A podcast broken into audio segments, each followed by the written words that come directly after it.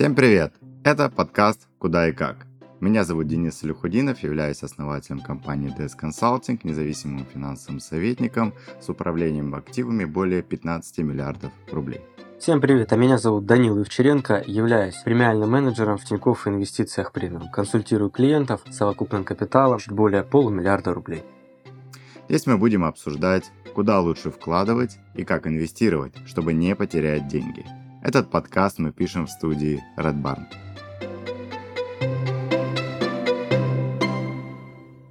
И сегодня мы обсуждаем следующую тему – инвестиция в современное произведение искусства.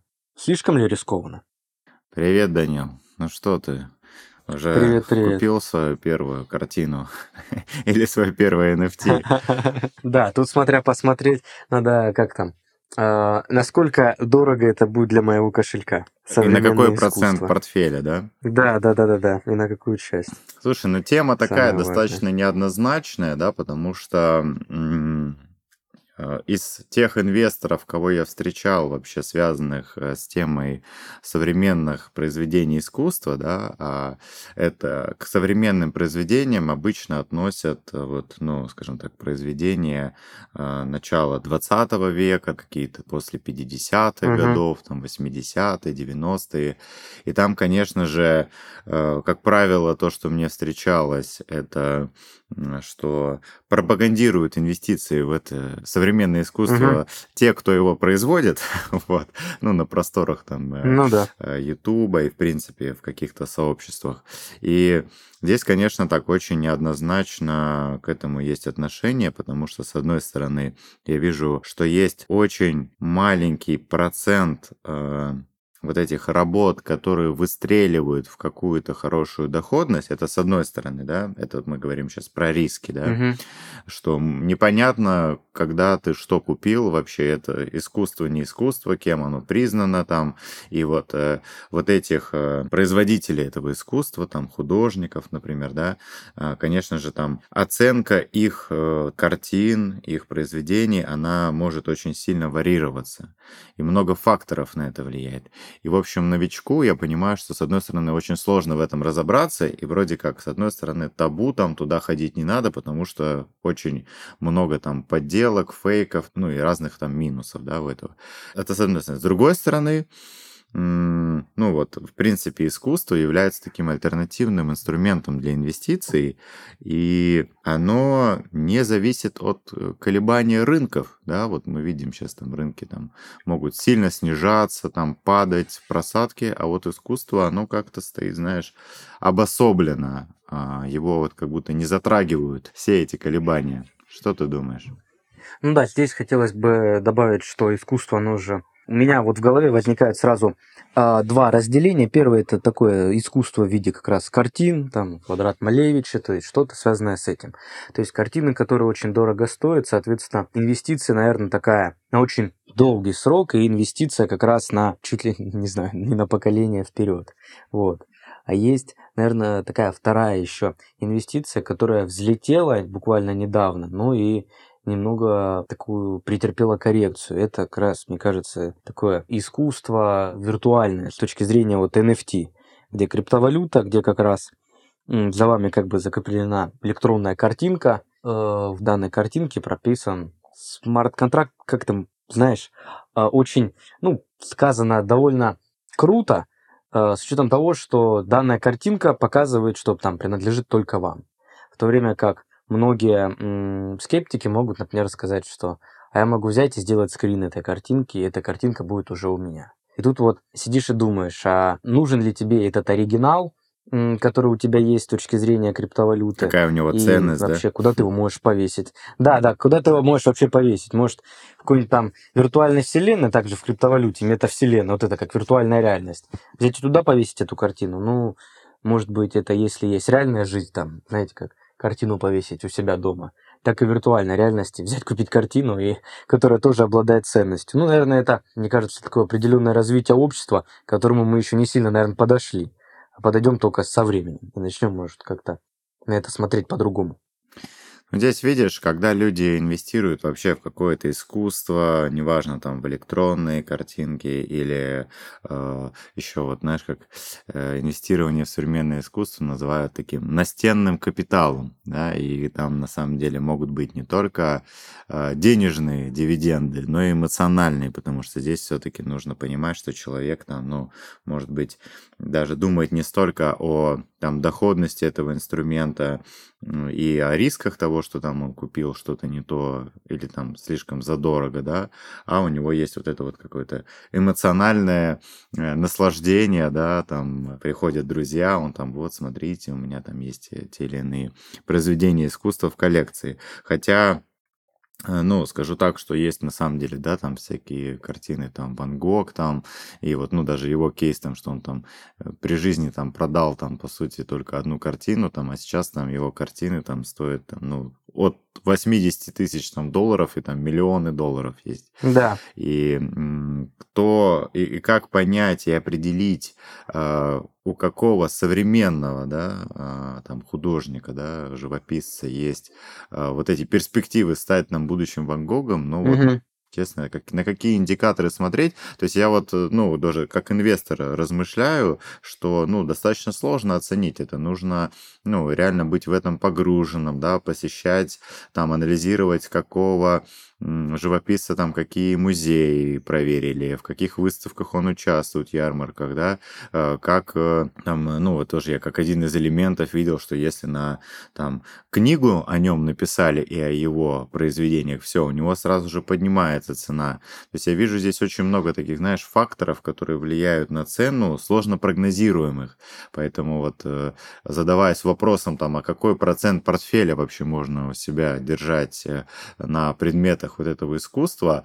То есть, с одной стороны, ну, есть прям такие инвесторы, которые только в искусство, да, если мы говорим все-таки про диверсификацию, за что да, мы там с тобой топим, что не надо влюбляться в какой-то один актив, э, в него верить, тем более да. э, тут еще много вопросов э, по хранению этого актива, да, там солнечные лучи, там, не знаю, температура, влажность, э, где как его хранить, потому что все самые дорогие, да, вот эти произведения искусства, они, конечно, там в всяких футлярах, в темных местах, в сейфах.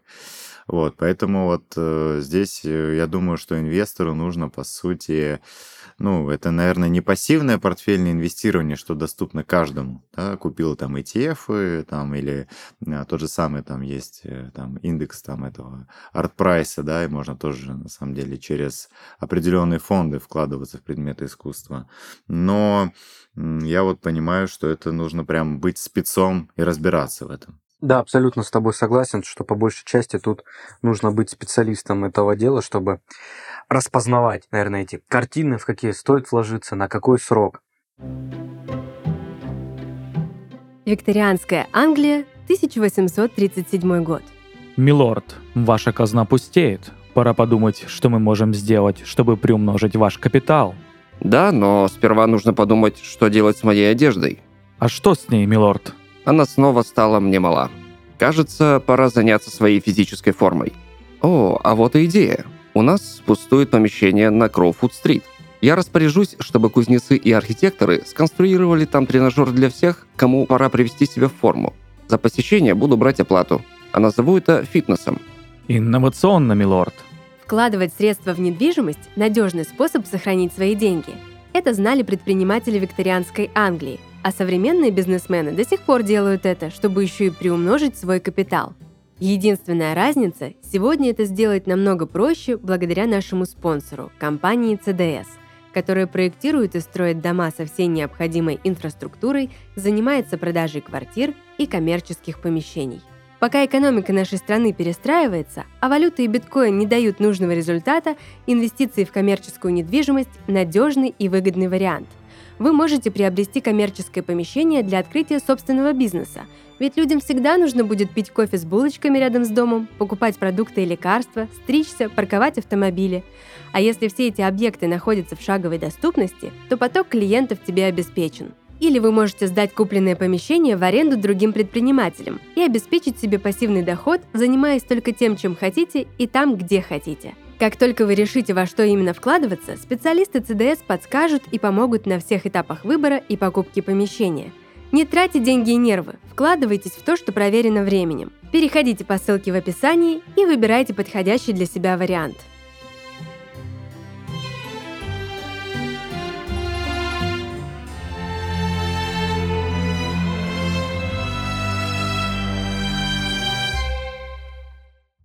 Я вот еще хотел бы добавить, не могу, может быть, отнести м, сказанное далее что-то к искусству, но с точки зрения такого альтернативного инвестирования и, может быть, определенной оценки качества, ну вот как у нас есть качество там картины написано, вот все мы восхищаемся разными э, там художниками, вот. Так и, наверное, вот я бы, может, для себя отнес бы определенное такое виноделие. С той точки зрения, что можно инвестировать как раз в вино, э, покупая те же бутылки, которые растут в цене. То есть тут априори также понятно, что э, ну, вино оно с годами хорошеет, э, и, соответственно, стоимость его дорожает. Я даже узнавал с точки зрения, а как вот можно проинвестировать в вино, с точки зрения, какое вино лучше покупать. Есть даже специальная винная биржа, находится в Европе, а, по идее в Лондоне. То есть там можно прямо на торгах приобрести вино. Ну, лотами ты приобретаешь Мгм. вино, лоты, то есть не бутылка, а их несколько. Несколько бутылок, там лот может там 10 бутылок. И еще смысл в том, что за ним не надо ехать. Оно хранится даже в специальных учреждениях. То есть это как золото. Можно купить золото, которое хранится в депозитарии, либо на бирже, либо купить физическое золото. А, Собственно, так и здесь. Можно либо купить на дом вино, бутылки, либо купить его, и все будут понимать, что это ваше вино хранится там вот в хранилищах, в винных погребах. И, собственно, среднюю доходность даже высчитывали. Средняя доходность – это 7% годовых. Ну, с точки зрения, может, инфляционных ожиданий, и как бы это понятно, что, может быть, инфляция будет съедать, но это инвестирование в валюте. В валюте в, в долларах и евро.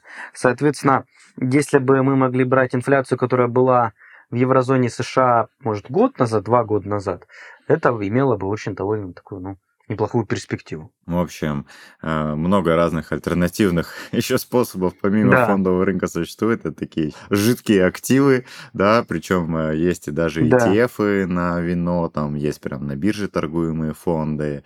э, И здесь, ну, если прям кто-то хочет делать там настолько широкую диверсификацию, что и добавлять такие вот инструменты к себе в портфель, то в любом случае придерживайтесь диверсификации, да, если вот мы говорим, возвращаясь к вопросу там современного вот искусства, все-таки живопись, а, тут тоже есть свои так называемые голубые фишки, да, там, ну и все-таки большую часть портфеля нужно в них держать, это такие, скажем так, проверенные уже авторы, устоявшиеся там, с понятной сложившейся карьерой э, в, в роли, да, вот э, художника, и там те же самые 20% можно в каких-то более молодых, развивающихся, перспективных, да, и никто не знает, кто из них там будущий э, Ван Гог, кто может вообще стать. И, конечно же, Мгм. нужно понимать, что ну, основные, да, такие э, инструменты, вот тоже, я думаю, нашим слушателям будет полезно вообще, где можно посмотреть, как оцениваются эти вообще предметы искусства. Есть определенные базы, такие как ArtPrice, ArtNet, BitSpirit, и вот на них можно посмотреть вообще и, может быть, даже прицениться, прикупить, может, кто-то себе что-то захочет, э, и понять вообще, какая стоимость какого автора, да, потому что, конечно же, у автора и, ну, есть определенный там ценовой диапазон его произведений, и, в общем, много все равно я, конечно, вижу здесь такого человеческого фактора, э, что может влиять, да, и плюс вот э, пример с вином, да, чтобы вот где-то оно хранилось, да, вот я тоже сейчас думаю так про картину, реально же, э, их же надо где-то хранить, и это, ну, иногда Мгм. может вставать в копеечку, да, поэтому если вы Конечно, в Э, специальных условиях. наши, да, любимые слушатели все-таки хотите э, свой портфель расширить, э, сторону, да, современного искусства, то, ну, взвесьте, какой процент вы готовы выделить, да, мы рекомендуем, опять же, если вы не эксперт, если вы в этом не разбираетесь, относиться к этому как к высокорисковому активу, и там, ну, там 3-5 процентов, ну, до 10 можно на это выделить, но, опять же, прежде чем туда входить, ну, много часов там YouTube статей, изучения этой темы, только, ну, с помощью этого вы сможете более-менее какой-то, э, ну, сделать шаг, и то, я думаю, что, наверное, есть прям какие-то профессиональные, вот как мы с тобой, да, там, финансовые советники, финансовые консультанты, есть прям профессиональные консультанты по, там, современному искусству, и точно лучше им заплатить какую-то небольшую денежку и получить с них максимум информации, чем, э, ну, все угу. пытаться разобраться самому. В общем, обращайтесь, не стесняйтесь к специалистам. Всегда э, вот эти инвестиции в экспертов, в обучение, они обычно одни из самых доходных инвестиций. А в данном случае это могут быть э, миллионы сэкономленных вами денег. Абсолютно верно. Ну что, друзья, тему современным искусством будем финалить. Это был подкаст «Куда и как». Слушайте нас на всех платформах, комментируйте и делитесь с друзьями. Инвестируйте так, чтобы сохранить и приумножить деньги, а не потерять их. Всем пока. Пока.